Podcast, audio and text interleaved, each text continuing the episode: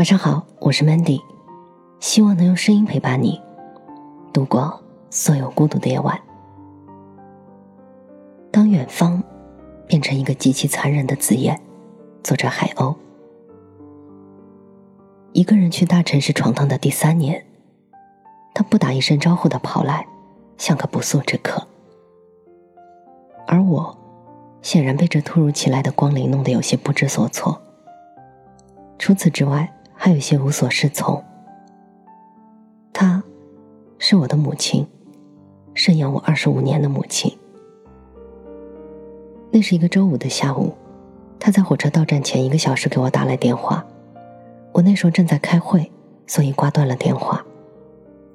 不到一分钟，手机屏幕再次亮起，我看到了那条令我目瞪口呆的短信：“我来深圳了，晚上七点到站。”我抓起电话冲了出去。你怎么突然来了？我有些惊讶的问道。哦，我来看看你啊。他说。怎么不提前和我说一下呢？我埋怨道。今儿不是星期五吗？明天星期六你不是就休息了吗？他有一些吞吞吐吐，像个做错了事儿的孩子。可是我今晚要加班呢，明天要去参加朋友聚会。后天要去听讲座啊！我的人生被我规划的这么好了，他突然闯进来，无疑会打乱这个节奏。没事儿，你忙你的就好，我就来看看你，给你煮煮饭，打扫打扫卫生罢了。他的声音越来越小。那天晚上我加班加到八点，不算晚。我走出去的时候，天色却似乎入夜已久。我招手拦了辆出租，去到火车站。到了火车站，远远的就看到了站在显眼位置的他，提着大包小包，身边还放着一个大行李箱，像来投奔我似的。到了他跟前，我下车直接把那堆行李往出租上塞。他愣了一下，然后对我说：“打车啊，咱们还是坐公交吧。这么多东西。”坐公交挤都挤不上去，这么晚了，你坐了那么长时间的火车，还是打车吧，舒服点。没事儿，上车吧。我塞完最后一个包，把它推进车里。回到住处后，我把大包小包连同它一起塞进房间里，然后扭头就走。他追上来问我：“你去哪儿啊？”“哦，我去吃饭。”“怎么，你还没吃饭吗？”那会儿在电话里跟你讲了的，我要加班的，回来再吃。让你先在火车站附近吃。妈，你先洗漱吧，我吃完就回来。就在家吃吧，我煮点面条给你吃。清汤寡面的我吃不下去啊，我马上就回来，没事的。说完，我就消失在楼道里。他再说什么我就听不到了。我在大街上转悠，随便找了家店吃了碗鸭血粉丝汤。浑身上下都舒坦不已。回到家，我的小小房间已经被他塞得满满的，各种家里的特产用具。他甚至还带了一个炖汤的紫砂锅来，说砂锅炖汤最有营养了，多喝汤可以长胖。谁叫我连九十斤都不到，瘦成令他担忧的闪电了。我看到他正在厨房忙活着，进去一看，发现他在洗碗洗锅，垃圾篓里有面条的包装袋。你煮面吃了？你没在火车站吃东西吗？我诧异不已。他连忙说道：“我吃了，吃了，没吃饱，就再添点儿。”那你在那待了一个多小时啊？我有点于心不忍，有点后悔没有在家陪他吃碗面条。第二天一觉睡到自然醒，闻到一阵香味儿，就像小时候在家一样。是的，没错，是他给我做的早餐。我起来一看，堆在凳子上、沙发上的脏衣服都不见了，地板拖得干干净净的，桌子擦得焕然一新的。我对他说道：“哎呀，又不是自家的房子，是租来的，你休息会儿，别太辛苦了。”他笑了：“租来的也是你住的地方啊，不收拾干净，哪里住的舒服呢？”那个周末，我还真的就该聚会就聚会。该听讲座就听讲座，好像他没有出现一样。而他呢，也是默默的，并不霸占我的时间，好像他没有过来一样。他那趟过来待的时间并不长，因为是向单位请的假，没几天就回去了。我去火车站送他，他不舍得看着我，弄得我浑身不舒服。多大了还煽情？路上他唠叨不停，好像要把那几天没说完的话全部说完似的，我听得耳朵都出了茧。无非就是一些要照顾好自己，上班不要太累，要按时吃饭，物品都被他收拾摆放在了哪里。好了，知道了。我有点不耐烦，他这才安静下来。公交上有个小女孩哭了，孩子的妈妈给女儿擦着眼泪。那个孩子哭道。妈妈，你是不是要走了？不要我了？孩子妈妈说：“乖啦，妈妈只是去外地办事儿，两天就回来了。”不要，我不要妈妈去那么远的地方，我只要你陪我和我在一起。小女孩哭闹的更凶了，孩子爸爸又开始哄，可那小女孩就是不听，哇哇哇的哭着。身边的他突然笑了：“你小时候也是这样。”我要出门买个菜，你都抱着不放，硬是说不让妈妈出远门。我说我只是去买个菜呀，哪能叫出远门呢？你却偏要说出了家门就是出远门。应该是你们这些小孩、小人，看的路程也会远一些，十几分钟的路程就成了远远的地方了。我听着听着，突然有些触动。是啊，在小时候的我眼中。出了家门，就等于出远门，是我力所不能及的地方。终于我长大了，离开家跑到千里之外的地方还不觉得远，而在父母眼中，却成了遥遥相望的地方。不禁回想起这些年身在远方的日子，没有一天是不被家乡父母牵挂的。他们想来。却不能天天都来，日日相见。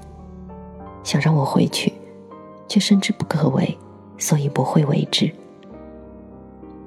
他们无奈，所以只能将牵挂变成千里之音，通过电话传达过来。然而，却在我越来越敷衍的回应中，饱受了思念。他们着急、担忧、放心不下，买了火车票，匆匆南下，只想看看我的生活。不打扰，看看就好。看什么呢？看我有没有健康生长，有没有坚强存活。何谓生？何谓活？大概看一眼便知道了吧。我若安好，便是他们的晴天。公交上放着歌，朴树的那首《生如夏花》。我从远方赶来。赴你一面之约，如夏花一样绚烂，不虚此行呀，开放在你眼前。我为你来看我，不顾一切。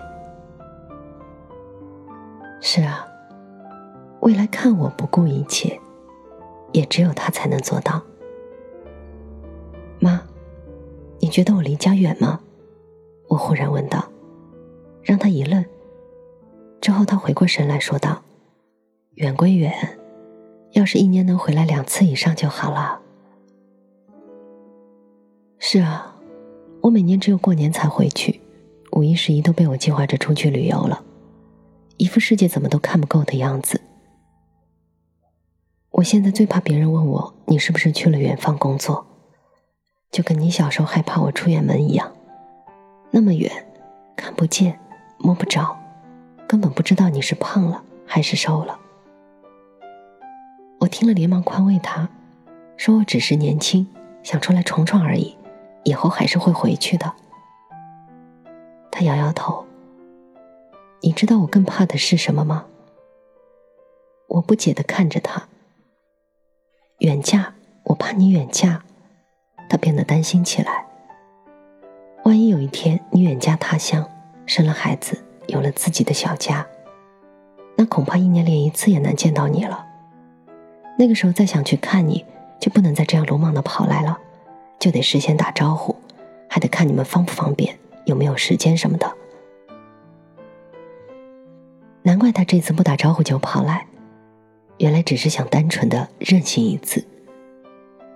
我说：“现在还早着呢，你别想那么远。”远吗？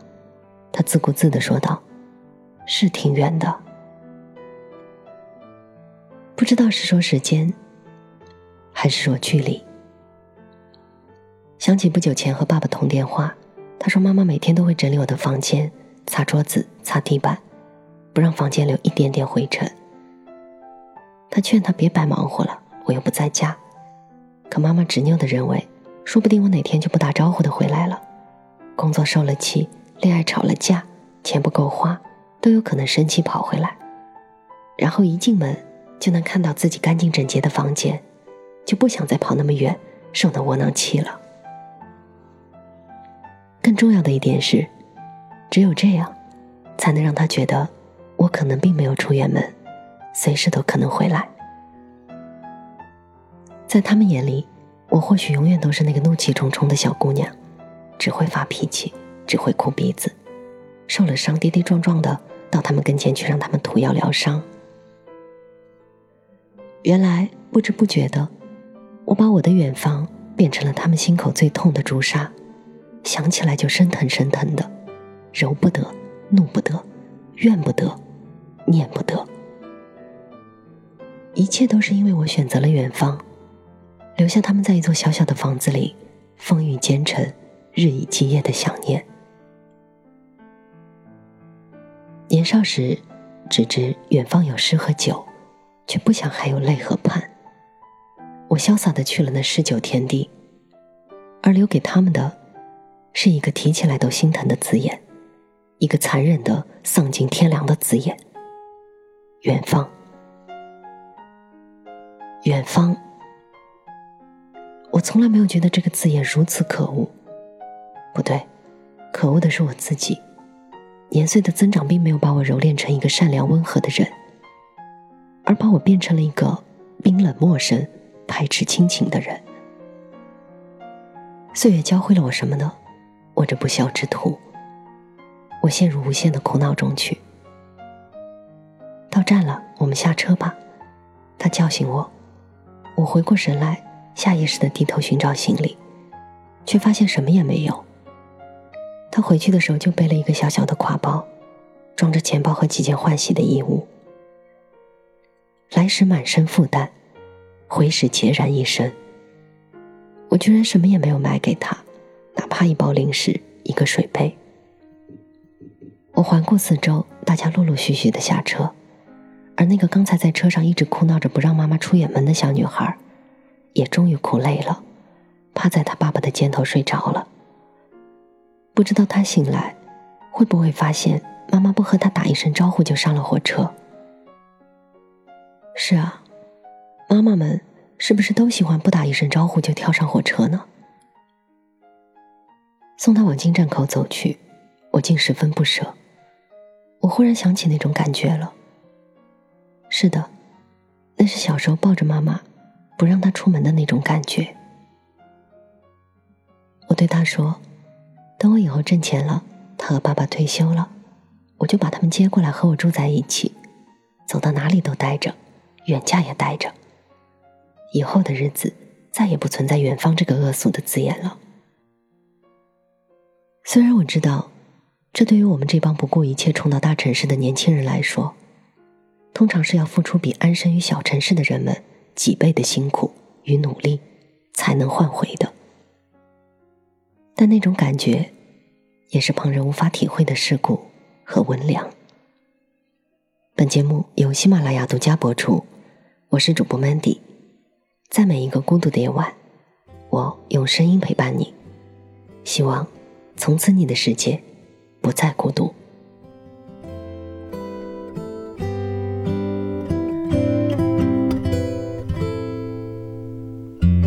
春天的你还在我心上，夏天的风却吹乱了头发。秋天的雨，让我们变得更加坚强；冬天的雪，却让我们安详。梦中的一切，就在远方，不停追寻。却迷失了方向。现实中的绝望，无声无息的滋长。可路在脚下，梦却在远方。风在大，雨在下，我的路就在脚下。纷纷扰扰，再想到。就在这一瞬间，照亮了我心房。我心向远方，一直在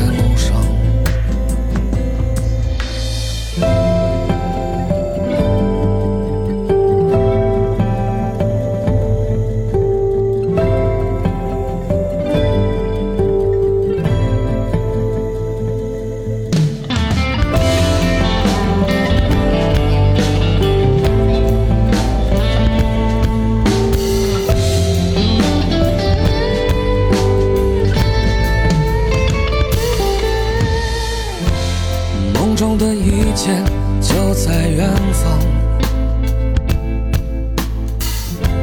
不停追寻，却迷失了方向。现实中的绝望，无声无息的滋长。路在脚下，梦却在远方。风在大，雨在下，我的路就在脚下。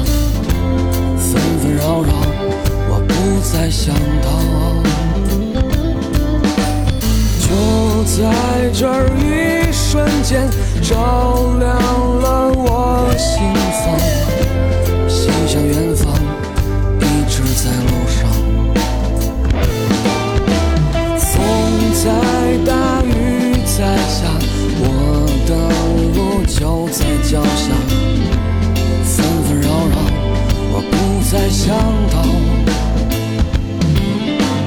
就在这一瞬间，照亮了我心房。